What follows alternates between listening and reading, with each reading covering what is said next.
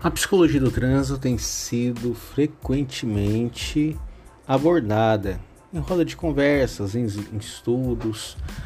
Quem aqui nunca viu aquele comentário?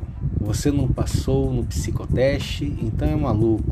Bom, a psicologia do trânsito ela é uma área muito ampla de aplicação, de estudo sobre o comportamento humano no contexto do trânsito. Na aula, abordaremos o conceito de tráfego, que é um conceito mais abrangente, no qual o trânsito está constituído. Falaremos também sobre mobilidade urbana, do estudo sobre o movimento das pessoas e que não limita-se a isso.